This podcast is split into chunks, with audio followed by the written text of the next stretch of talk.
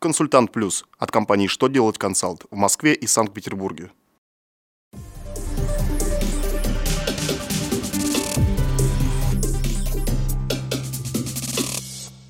Добрый день! Для вас работает служба информации телеканала «Что делать ТВ» в студии Ольга Тихонова. В этом выпуске вы узнаете, как упрощенцу определить доход, если он выставил счет-фактуру, можно ли удержать НДФЛ при выплате аванса, как власти хотят сократить расходы населения на коммунальные платежи.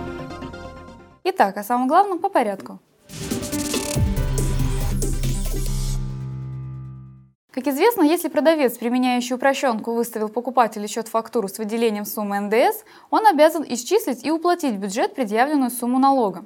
Минфин напомнил налогоплательщикам, применяющим упрощенную систему налогообложения, что с 1 января 2016 года вступили в силу изменения в налоговый кодекс. В соответствии с ними НДС, уплаченный покупателем товаров, работы и услуг по выставленному в его адрес счету фактуре, исключается из состава доходов, учитываемых при применении упрощенки. То есть полученная от покупателя оплата включается включается в доход упрощенца за вычетом НДС. При выплате аванса организация налоговый агент не имеет права удерживать и перечислять НДФЛ.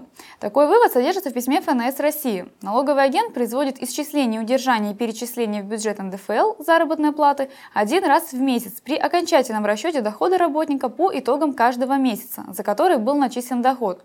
Датой фактического получения работником дохода в виде зарплаты признается последний день месяца, за который ему был начислен доход за выполнение трудовых обязанностей.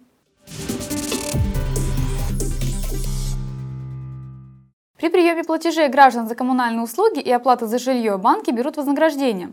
В Госдуму внесен законопроект об ограничении комиссионных доходов за прием и перечисление платы за коммунальные услуги. Депутаты предлагают ограничить эти комиссии порогом в одну сотую процента от суммы платежа.